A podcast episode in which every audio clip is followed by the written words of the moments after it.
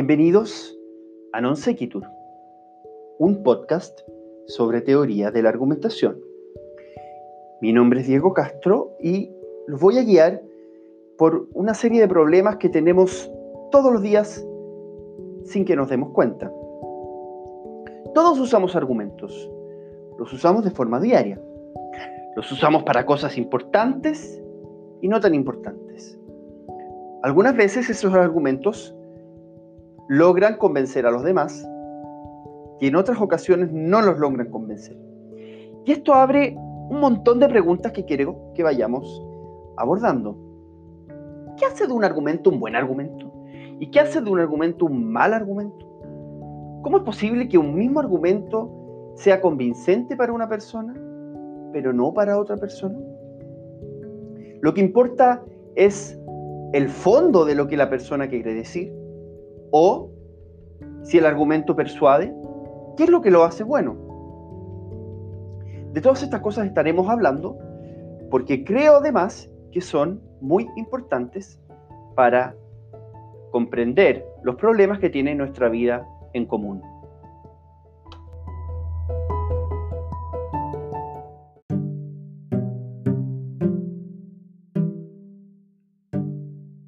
Les voy a contar un poco ahora cómo llegué yo a la teoría de la argumentación. Recuerdo un almuerzo familiar cuando yo sería un adolescente y en este almuerzo familiar ocurrió una pelea, digamos, entre dos tíos. Era una pelea política y no tengo idea de qué se trataba la pelea, pero me acuerdo de la conclusión final. Mi abuela, me acuerdo, trataba de mediar sin ninguna, ningún éxito y la conclusión es, yo no sé por qué esta gente sigue peleando, decía alguien. Si al final nadie va a convencer al otro.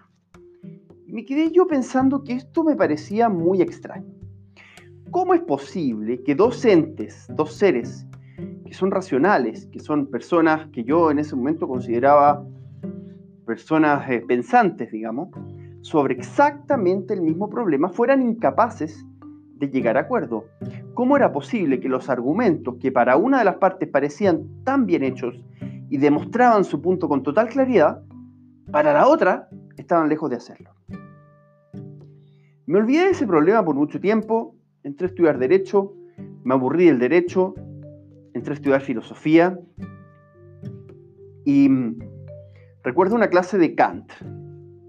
Teníamos un semestre entero para entender la crítica de la razón pura de Kant y créanme que yo creo que La crítica a la razón pura de Kant es el libro más difícil de filosofía que yo he logrado más o menos entender. Es muy difícil, pero después de algún tiempo logré al menos hacerme un esquema general de, qué se trataba el libro. Al siguiente semestre nos tocaba estudiar a Hegel. Y Hegel se dedicaba buena parte de su tiempo a decir por qué Kant está equivocado. Entonces el problema que yo había visto con mis tíos en esa reunión familiar parece que seguía aquí vigente. Y eso era lo extraño. Porque uno puede entender que mis tíos estuvieran sesgados, que por ejemplo tuvieran sesgos cognitivos, como el sesgo de confirmación, que se te hace creer solo ver aquella evidencia que refuerza tus creencias previas. Pero, ¿cómo esperar eso uno de las mentes más brillantes de la humanidad? ¿Cómo puede esperar uno que Kant y Hegel hablen exactamente del mismo fenómeno, miren exactamente las mismas cosas y sean incapaces de llegar a acuerdo. ¿Cómo es posible que digan argumentos que son diametralmente opuestos sobre las mismas cuestiones? Este problema del desacuerdo desde ese momento que me tiene, por así decirlo, desvelado. Y una forma de afrontar el problema del desacuerdo es decir, mira, voy a estudiar cuál es el fondo del asunto. Es decir, qué es lo que dice Kant, qué es lo que dice Hegel y cuál de los dos tiene la razón. Y eso, una vez que yo llegue a descubrir cuál tiene la razón, bueno, podré tratar de entender por qué el otro no es capaz de verla. Pero quizás, y esta es mi aproximación, quizás hay un problema acá con los argumentos. Quizás hay algún problema con la relación entre las cosas como son, la verdad, y cómo la manifestamos. Quizás no es lo mismo lo que las cosas son y cómo nosotros las decimos. Cuando uno está en problemas, una buena idea es siempre volver al viejo Aristóteles. Aristóteles tiene posiblemente respuestas para todo. Y en una parte de la ética, Aristóteles nos dice lo siguiente. Aceptar que un matemático hable para persuadir es tan ridículo como pedirle demostraciones a un político. Es decir, nos dice Aristóteles, hay una cosa que es demostrar y hay otra cosa que es persuadir. Los matemáticos demuestran, los políticos persuaden. Y esa sería la diferencia. Por tanto, respecto a las matemáticas, si yo quiero demostrarte que los ángulos interiores de un, ángulo, de un triángulo suman 180 grados, sencillamente tengo que demostrarlo. De tal forma de que si tú no me crees, es porque no has entendido la demostración. Si tú no me crees que los ángulos interiores de un triángulo suman 180 grados, entonces no estás en condiciones de entender esto que yo te he mostrado con total claridad. Pero parece que existe otro reino de cuestiones sobre las cuales uno tiene que persuadir. Por ejemplo, si hay dos eh, opiniones respecto a aumentar los impuestos para los más ricos en un país. Una parte cree que es necesario hacerlo y la otra parte cree que es contraproducente para la economía. ¿Sería posible demostrar en ese caso? ¿Sería posible que tal como ocurre con el triángulo, una de las dos partes le demuestre a la otra que aumentar los impuestos si fue una idea? Porque parece que ahí Aristóteles diría, no, acá es importante persuadir. Pero es bastante difícil establecer esta línea, ¿no? ¿Dónde se persuade y dónde se demuestra. En economía, por ejemplo, ¿persuadimos o demostramos? En psicología, ¿persuadimos o demostramos? En física, ¿persuadimos o demostramos? Y acá parecen haber dos extremos. Un extremo cree que solo importa la demostración. El otro extremo cree que solo importa la persuasión. El extremo que solo cree que importa la persuasión está muy bien graficado por un filósofo chino que se llama Zhuangzi, que es un eh, discípulo de la escuela taoísta, de Lao Tse. Dice lo siguiente Zhuangzi, si vos y yo disputamos y vos me vencéis y yo no puedo venceros, ¿quiere ello decir que por fuerza vos tenéis razón y que yo no puedo menos que estar equivocado? ¿Y si soy yo el que os vence y vos no podéis vencerme? ¿Fuerza es que yo tenga razón y que vos estéis equivocado? ¿O bien los dos tenemos razón o ambos estamos equivocados? Ni vos ni yo podemos saberlo. Y un tercero no dejaría tampoco de estar oscuras. ¿A quién podríamos pedir que juzgara? Si es a uno de vuestra opinión, estando de acuerdo con vos, ¿cómo podría juzgar? Si es a uno de mi opinión, ¿cómo podría juzgar? De modo que no pudiendo saberlo ni vos ni yo ni un tercero, ¿habría que esperar un cuarto? Lo que nos dice Swansea es más o menos lo siguiente. Si dos personas están en desacuerdo y una de ellas persuade a la otra de su posición, ello no significa que han llegado a la verdad, solo que una ha persuadido a la otra de su posición. No solo eso, sino que si llamaran a un tercero para que evaluara, tampoco podría este tercero evaluar. Ni si llaman a un cuarto, tampoco puede este cuarto evaluar. Es decir, cuando hay desacuerdo, es imposible saber quién tiene la razón. Esta es, por cierto, una visión escéptica. Lo que quiere decirnos Zhuangzi, y esto es, tiene que ver con el taoísmo, es que no son las palabras aquello que nos va a decir y nos va a mostrar la verdad. La verdad está en el Tao, ¿no? Y la verdad está en el silencio. No vamos a hablar de taoísmo hoy, pero quiero que eh, entiendan la esencia de la posición escéptica. Todo es debatible, todo puede opinarse y nada es verdad. Para nada hay demostración, solo importa la persuasión. Si dos personas se encuentran y están en desacuerdo, lo importante es cuál de ellas puede persuadir a la otra porque va a ejercer poder y va a ganar la partida. y no importa qué es lo que haya detrás de esto. Creo que muchas personas se seducen con esta idea. Es una idea también relativista. No existe tal cosa como la verdad, o si existe no podemos conocerla o no podemos decir nada de ella. Lo único que existiría son la opinión.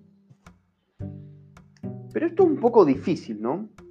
De hecho, en realidad tampoco podemos vivir así. Y esta es una crítica que hacía Platón. ¿Por qué? Porque Platón dice en el Gorgias que no es lo mismo tener razón que persuadir a otro. Aquel que tiene razón es aquel que puede conocer la verdad. Y aquel que conoce la verdad y persuade al otro de, esa verdad que ha adquirido, actúa según la dialéctica. Pero aquel que actúa como un sofista es aquel que persuade otro, al otro de cosas que no son verdad. Les doy un ejemplo. Apareció en la televisión hace algún tiempo un señor que decía que tomando cloro uno podía quitar, curarse el cáncer. Si tomáramos la visión de Swansea escéptica respecto a esto, entonces diríamos, bueno, si ese señor me persuade a mí de que tomar cloro es bueno para el cáncer, entonces, bueno, eso es cierto para mí, pero hagamos el intento de tomar cloro para el cáncer y vemos cómo nos va.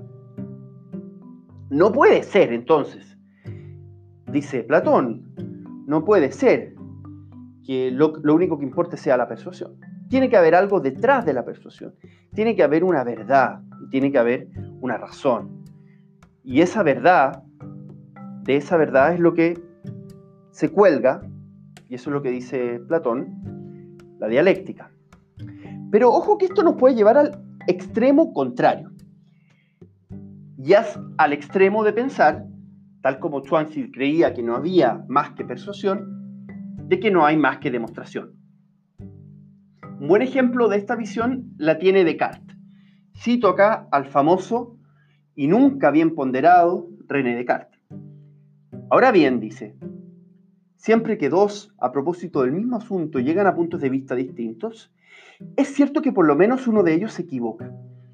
Incluso ni siquiera el otro parece poseer la ciencia, pues si la razón de éste fuera cierta y evidente, de tal modo podría proponérsela a aquel que también convenciera finalmente a su entendimiento. Es decir, estamos en el mismo problema de Swansea. Dos personas están en desacuerdo sobre el mismo asunto.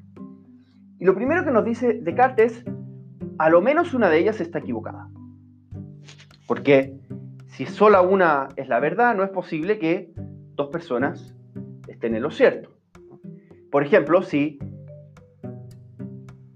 el cloro no quita el cáncer, y una parte dice que el cloro quita el cáncer y la otra que no, a lo menos una de ellas está equivocada. No es posible que ambas, al mismo tiempo, respecto al mismo hecho de que el cloro quita o no quita el cáncer, estén en lo cierto.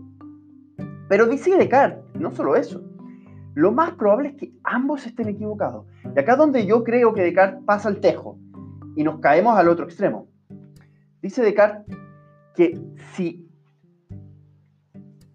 hay un desacuerdo es porque ninguna de las partes está, por así decirlo, en la total certeza. Porque si estuviera en la total certeza de cuál es el estado de cosas, entonces debiera ser posible de persuadir a la otra parte, no de persuadir, más bien de demostrarle a la otra parte cuál es la razón.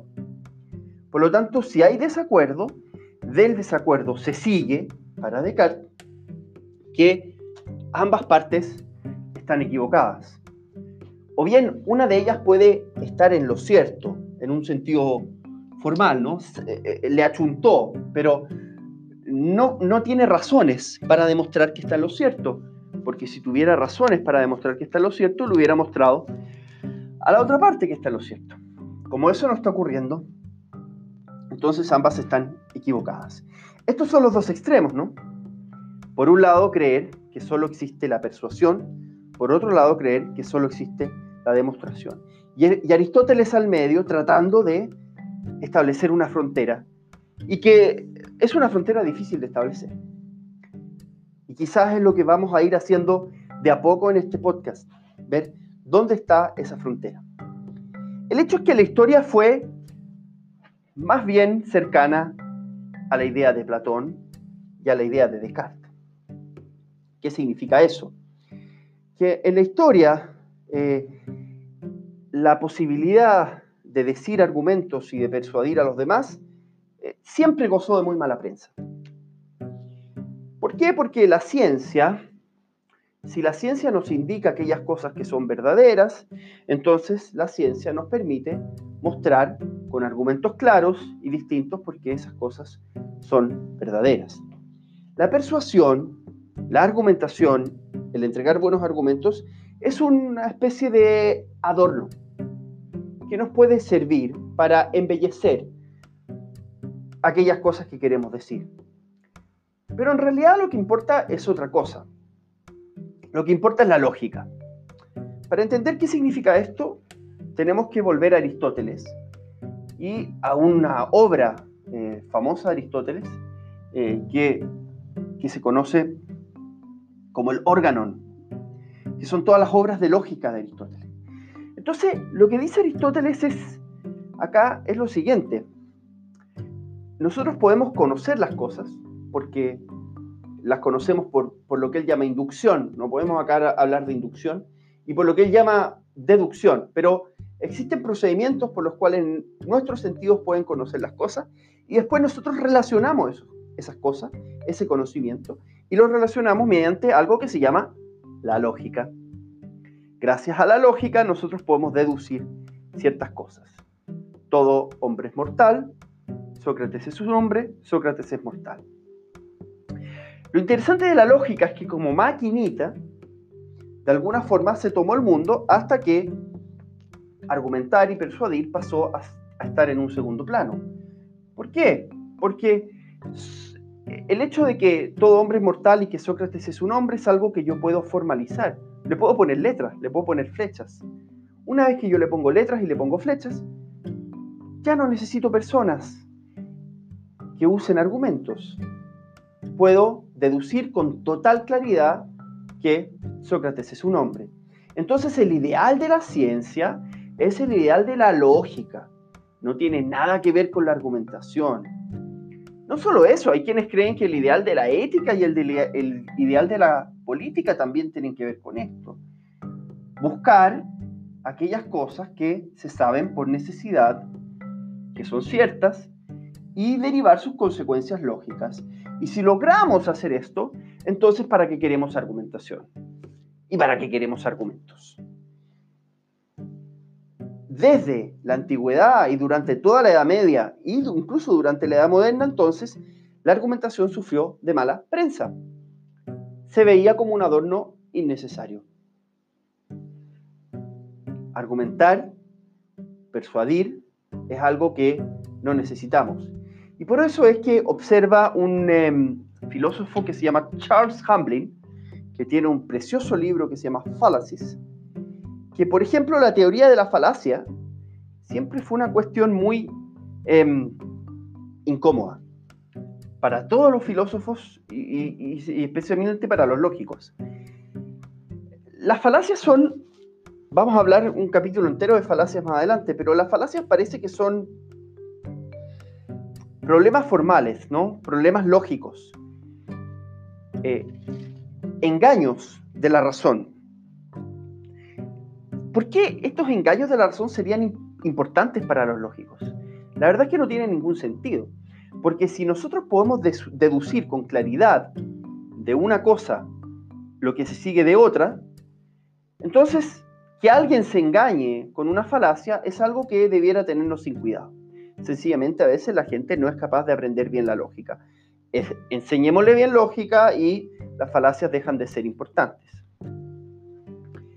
Esto lo que quiere graficar es que durante muchos años la argumentación y la forma como argumentamos pasó a ser desdeñado por la filosofía. Y sin embargo, ese fue un error.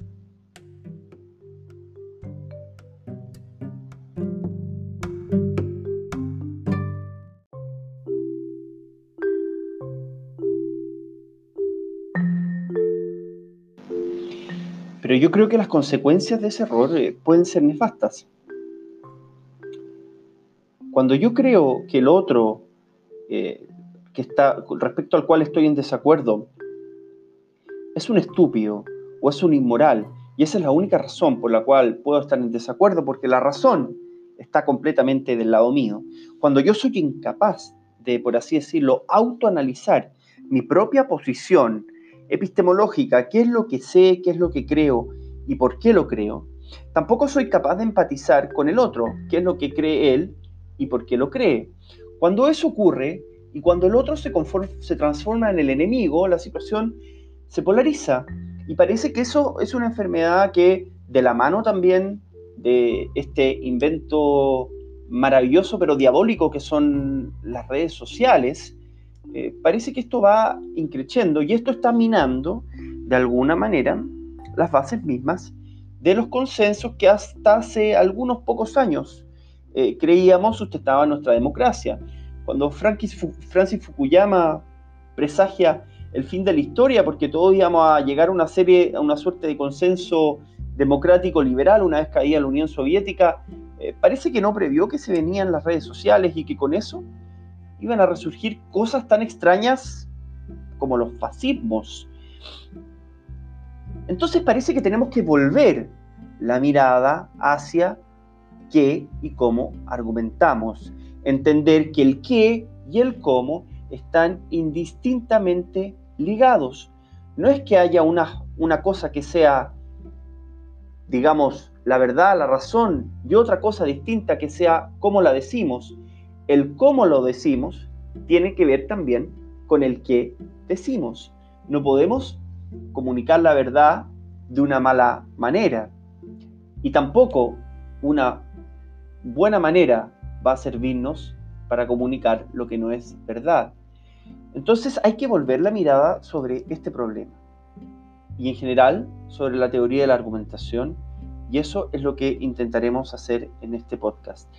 Entonces eh, los dejo por hoy y para la próxima vamos a tratar de dilucidar qué diablos es un argumento.